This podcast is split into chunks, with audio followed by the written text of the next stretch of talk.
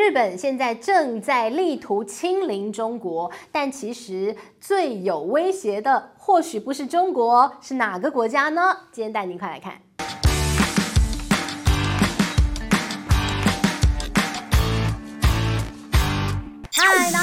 治愈，今天要跟大家来聊的是中日之间互相的清零大作战。好，那么其实呢，这个中国跟日本之间啊紧绷的关系啊，这个原因非常复杂，我们也就不说那些新仇旧恨。但是今天来看。互相如何清零对方？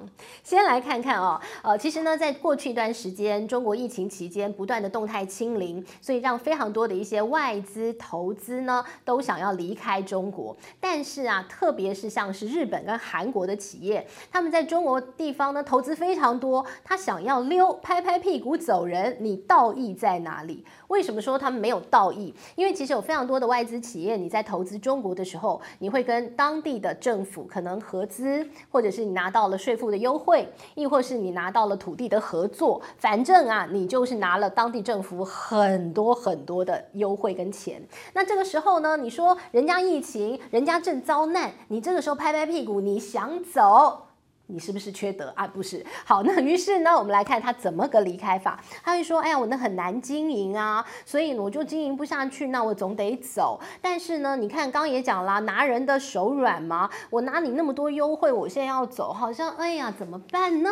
所以呢，他们。”偷偷走，怎么个偷走法？据说呢，很多啊，就是默默的，呃，这个员工就一天一天啊，慢慢减少，然后呢，这个生产线一条一条就慢慢关掉，然后甚至呢，还曾经发生过一件事情，有个中国员工他去上班的那一天，发现说，哦，老板呢人去楼空，所以这些制造业其实偷偷在离开。但其实中国是一个有外汇管制的国家，你说我大资的这个大笔的资金投资在中国，我要把钱全部拿走没那么简单哦，所以呢，他们想到了一个歪招，什么歪招啊？做一些金融操作。什么金融操作？很多呢，在这个中国当地的日本公司、日本分公司，他就会找到一个理由，他说：“哎呀。”我们母公司现在也正逢疫情，很为难，现金短缺，所以我子公司义无反顾，我要拿大笔的现金回去借给我的母公司，让他渡过难关。好了，那你用借贷的方式，钱就出去喽，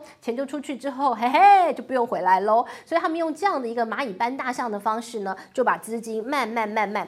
搬离了中国市场哦，他们就离开。那除此之外呢，你看到很多的日本企业，他们离开中国呢，呃，像是一些销售业、服务业，他们也在撤离中国。那当然，服务业、销售业其实因为疫情真的影响很大，他们想离开，真的你也能够理解。比如说什么呢？比如说像吉野家吃冻饭的这个连锁的一个这个厂商，那他本来在中国有非常多的一些这个分分的门市哦，这些分公司现在一家一家的门市都在。撤，那他旗下呢有一家这个乌冬乌冬店啊，叫做这个呃花丸乌冬面。撤到一家不剩，另外还有一个非常有名叫做管规制面，现在也都在消失当中，因为他们就离开了中国市场。好，这个是提到了这个日本正在清零中国吗？好，那你要付出多大代价？你要这么做吗？好，那日本你承受得起？你要完全切断跟中国市场连接的代价吗？我们来看看哦，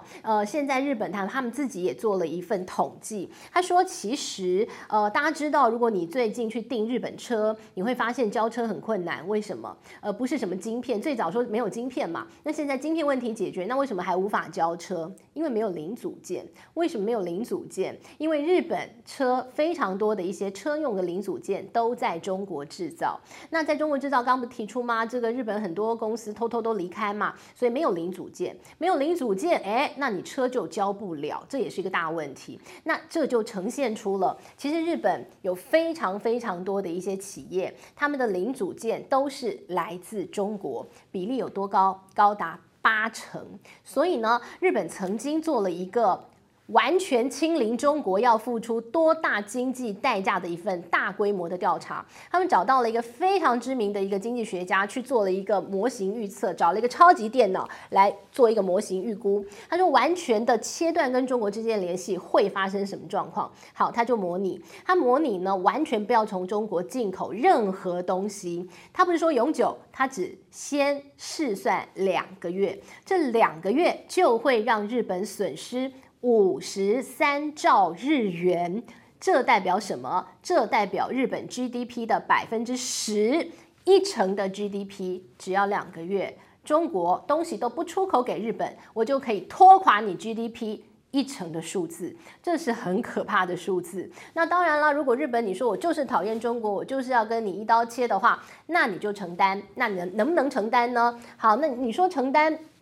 你就这些跟中国做生意的企业承担吗？哦，不是的，因为呢，你不再用中国的零组件，那你要用谁的零组件？你自己自己制作吗？本地化吗？亦或你是从其他的一个管道来呢？目前看到，如果他去试算，呃，这个完全不用来自中国的零组件的话，它的一些消费品将会大幅增加价格。成本被垫高，成本垫高什么意思？转嫁到消费者身上，通膨会非常非常的严重。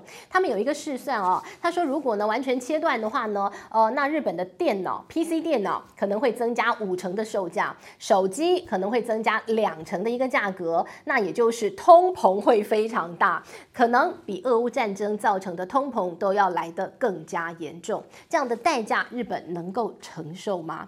但是呢，你说呃，这个他们。民间的一个调查，有九成的日本人都不喜欢中国，但他们可没有不喜欢来自中国、性价比非常高的。廉价衣物品牌叫 SHEIN，SHEIN 啊，西英这个快时尚品牌，最近啊可以说是整个行销界当中大家都在研究，觉得是一个传奇啊，好，是一个神奇的独角兽啊。好，为什么这样说？SHEIN 其实这个牌子非常特别，它是一个原汁原味的中国品牌，但是呢，它很好的伪装成了。不是中国品牌，因为首先它没有在中国贩卖，再来呢，你就看到了，呃，它完全就注册在新加坡，然后呢，它有非常大篇幅，它会给你选很多的一个语言的一个种类，然后你它的一个这个最首页的画面呢是英文，所以你以为它是这个呃感觉洋牌子哦。好，那 SHEIN 呢，它非常特别，它用它非常非常高的性价比，现在可以说是虏获了日本妞的心啊。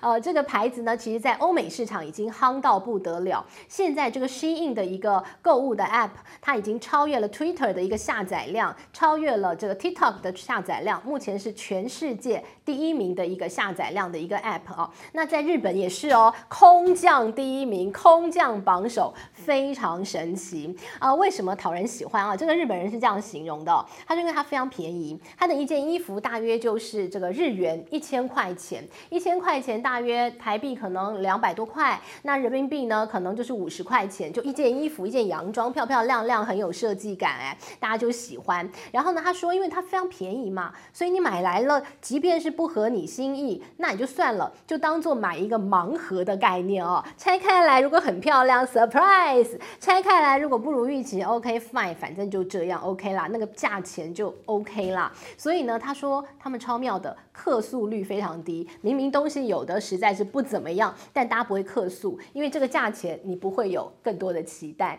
那这个牌子呢，也因此现在创下了它的估值一千亿美元，几乎超越现在所有的快时尚品牌，非常厉害，第一名。那这个很神奇的独角兽公司呢，刚提到两千零八年它注册在这个新加坡嘛，它最早最早呢是一个跨境的一个婚纱品牌，后来呢它就跨入了这个。开始做快时尚，做非常多的成衣，呃，做包包，做一些这个便宜的首饰啊，那就让非常多的年轻人非常非常喜欢。这个创办人叫徐仰天，他是一个最低调的富豪，你要找他一张照片真的都困难，只能用想象的。好，他的身价高达四百亿人民币啊，那也是非常神奇。他在二零二一年的一个销售量呢是一百五十七亿美元，呃，年成长百分之六十。我要特别给大家今年最新的数字。在二零二二年的十一月份啊，我用这个 Shein 跟 Zara 目前快时尚的龙头来做一个它的营收的一个排行的比较。呃，到二零二二年的十一月，Shein 呢已经赚进了两百四十亿美元，Zara 赚了多少？两百七十七亿美元，快追上了。快追上了，Zara 呢是五十九年一个老牌子虚印才年纪轻轻十几岁而已，所以你看到它成长的速度非常快。它成功的秘诀在哪里呢？诶，不外三种。首先呢，就是它的价格，刚提到了性价比很高嘛，CP 值，所以呢，你可以没有任何预期的买它的东西，没有任何负担，铜板价格就可以买到新衣服。再来呢，你就看到了是它的社群行销、数位行销非常神奇，它用铺天盖地。的数位行销，你打开任何的社群网站，你都会看到 Shein，让你实在忍不住很想要买下去。再来呢，你就看到了，那就是它很神奇的供应链了。呃，大家之前讲快时尚，就是你的设计，然后到你最后的成品。哎，你的时间要很快嘛，所以你要不断的上新品。最最早最早，大家说快时尚品牌龙头，它的供应链管理做的最好，它的上新品的速度最快。Zara，Zara 呢，它从设计图变成一件衣服，只要五个星期的时间，快不快？超快吧。但你知道 Shein 只要几天吗？它只需要十天的时间。短短十天设计图，我现在随便乱画一件衣服，哎，丢去给他的供应链，十天之后衣服就做出来了，非常神奇。它的快时尚简直到了闪电的一个速度，所以呢，它实在是已经现在几乎要打趴 Zara 了哦。这个是我们看到连这个日本妞樱花妹都无法抵挡的快时尚适应的品牌。好，那当然呢，这个是一个特例了哦。看到了，你即便再讨厌中国，但是呢，就算告诉你这是中国牌子，它那么便宜，你还是忍不住想买吗？呃，再怎么样这个讨厌，还是敌不过性价比。好，那再来呢，我们讲到在日本呢，还有一个市场，它现在苦苦追赶中国，而且呢，让它追的有一点怄气的电动车的储能市场，电动车电池。大家知道，这世界上第一个锂电池是日本人发明的，日本的这位科学家。化学家，他叫做吉野彰，他是在。一九八五年就发明了这个锂电池，但是他们政府不重视。其实，在那个时候啊，呃，这这个锂电池呢，还让这位化学家拿到了这个二零一九年的诺贝尔化学奖。你看，真的是划时代的一个发明吧？但是呢，日本政府不重视，于是呢，就让这个日本的呃这个储能电池的一个市场呢，其实从二零一五年日本的占比是超过了一半。百分之五十二，那那一年呢，我们看到第二名是中国的百分之二十七，第三名是南韩。但是到了二零二二年呢，整个情势逆转，因为中国大力的发展电动车、电动车电池，所以呢，我们看到二零二二年的数据啊，中国的市占率已经来到百分之三十七，韩国是百分之三十六，而日本呢，从本来有一半以上占比，现在降到只剩下百分之二十十一，就是政府不重视嘛。所以呢，在电动车这个领域，现在看起来似乎已经开始。慢慢落后，你现在才要急起直追，那恐怕要花一番功夫哦。不过呢，提到了车市，其实呢，我们看到了过去呢，大家说日本就是一个车的一个大国，你看到它的这个呃 Toyota，你看到它的 Honda，真是厉害的不得了。但是呢，日本他们在推动电动车的速度非常缓慢，甚至好像有一点。我现在的一个表现已经非常好，我好像不需要再做一个什么样的一个其他的一个发展，所以呢，让它现在开始落后。我们来举汉达的例子，刚刚我们说了，其实日本呢帮整个日本的经济做了一次模拟嘛，怎么样完全清零中国？那其实汉达也在做一样的事，汉达汽车呢。